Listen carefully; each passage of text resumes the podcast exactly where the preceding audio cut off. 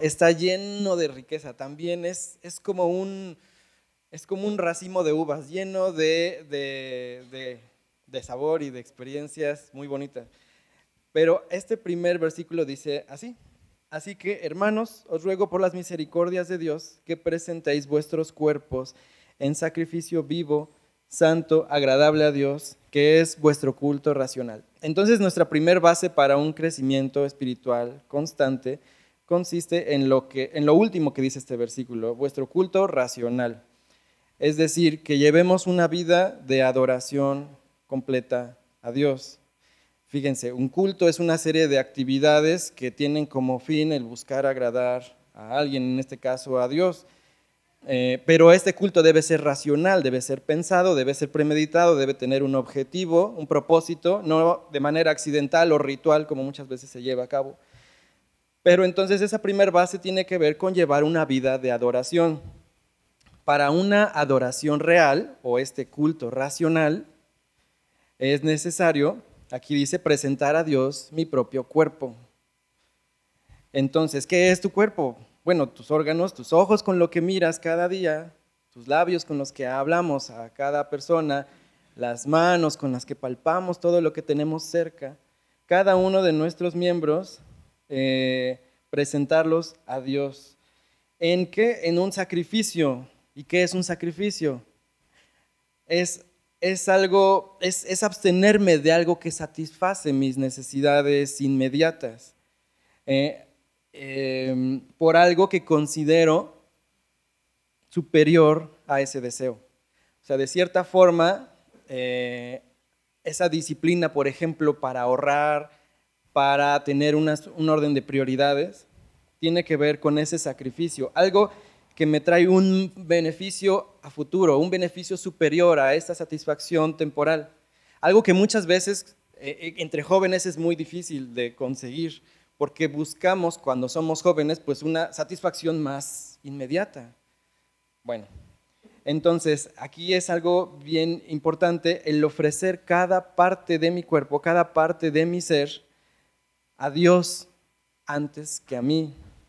Y esto implica, como hemos dicho, un reordenamiento, un ajuste, un reacomodo en las prioridades que quizás sean distintas a las que en este momento estoy llevando.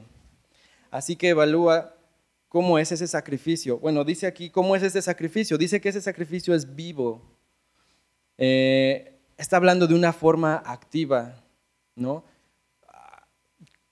Si tú tienes dos vasos de agua, uno de agua estancada, verde, llena de moho, muerta, eh, y tienes un vaso de agua fresca, recién extraída o salida de un manantial, ¿cuál vaso beberías?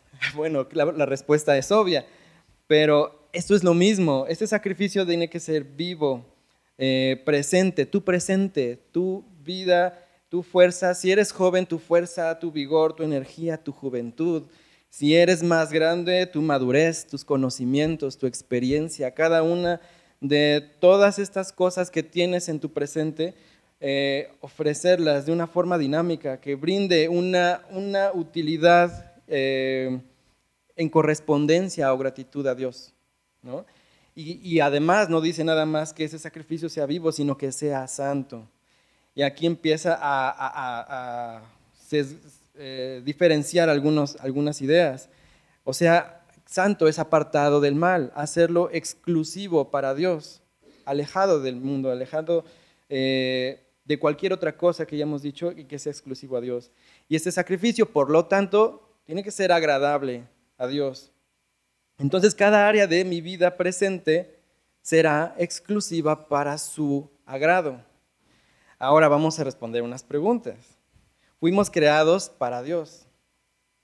O sea, si crees que fuiste creado para ser un gran empresario exitoso o una persona muy, wow, destacada y que queden en los libros de la historia tu nombre por algo importante que hiciste, pues déjame decirte que estás completamente equivocado.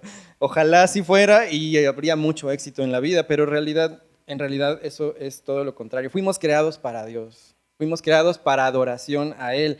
Y ahora que somos salvos, nuestra eh, relación con Dios ha sido y ha sido restaurada. Responde estas preguntas. ¿Tu vida es un ejemplo eh, de adoración verdadera, de adoración real, o a lo mejor está haciendo o está cayendo en una monotonía o en un ritual, o a lo mejor está dejando de serlo. ¿Es tu vida ese culto racional a Dios? ¿Se encuentran delante de Dios cada área de tu vida buscándole agradar a Él? Cada área, cada rincón, cada órgano, hablemos como en metáfora, cada órgano que no es visible físicamente, pero que está ahí, está eh, delante de Dios. Ahora bien, vamos al segundo versículo. Dice, no os conforméis a este siglo, sino transformaos por medio de la renovación de vuestro entendimiento para que comprobéis cuál sea la buena voluntad de Dios, agradable y perfecta. Y la segunda cosa que podemos ver para un crecimiento espiritual constante es también lo que dice al final, vivir en sintonía con Dios, eh, para confirmar si estamos dentro de la voluntad de Dios, si cada una de las cosas que hacemos realmente es agradable a Dios. Y aquí dice acerca de eh, una vida transformada. Dice, nos, eh, transformaos por medio de la renovación de nuestro entendimiento. Transformada, es decir, no de acuerdo a la forma de estos tiempos. Y los tiempos cambian. Y a lo mejor tú dices, en mis tiempos eh, los límites eran más y ahora cada vez son menos, etc.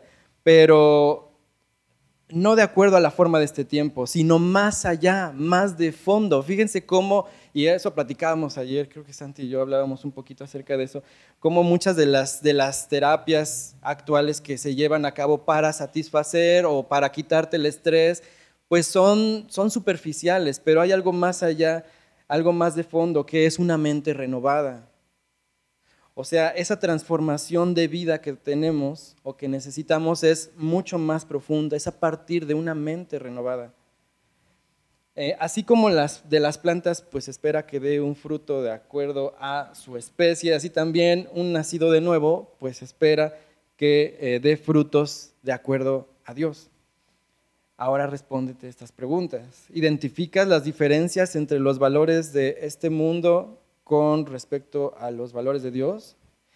¿Está tu mente en constante transformación? Porque si somos nuevas criaturas, pues no podemos seguir siendo las mismas criaturas de hace 20, 30 años, porque si no ya no seríamos tan nuevos, ¿no? Esa transformación es algo que es un proceso constante. Eh, y esto se logra a través de su palabra, porque no podemos quedarnos con las mismas ideas. Y lo hermoso de la palabra de Dios, como aquí lo podemos ver, es que aunque ya hemos leído este pasaje muchas veces, cada día nos alimenta de una forma nueva. ¿Qué tan adaptado estoy a estos tiempos? no, me muevo, ya saben, ¿no? Según el estándar que habíamos dicho, estás en el camino eh, hacia ese ser recordado y aparecer, ser un gran empresario eh, por algo terrenal ¿Estás adaptado a estos tiempos? ¿Cuánto tiempo de calidad realmente pasas delante de Dios para renovar tu mente? Esas son dos de las bases para un crecimiento espiritual constante. Entonces, que llevemos una vida de adoración, lo cual implica sacrificios, y que vivamos en sintonía con Dios. Eso significa transformarnos desde dentro, transformar nuestra mente. Que Dios los bendiga.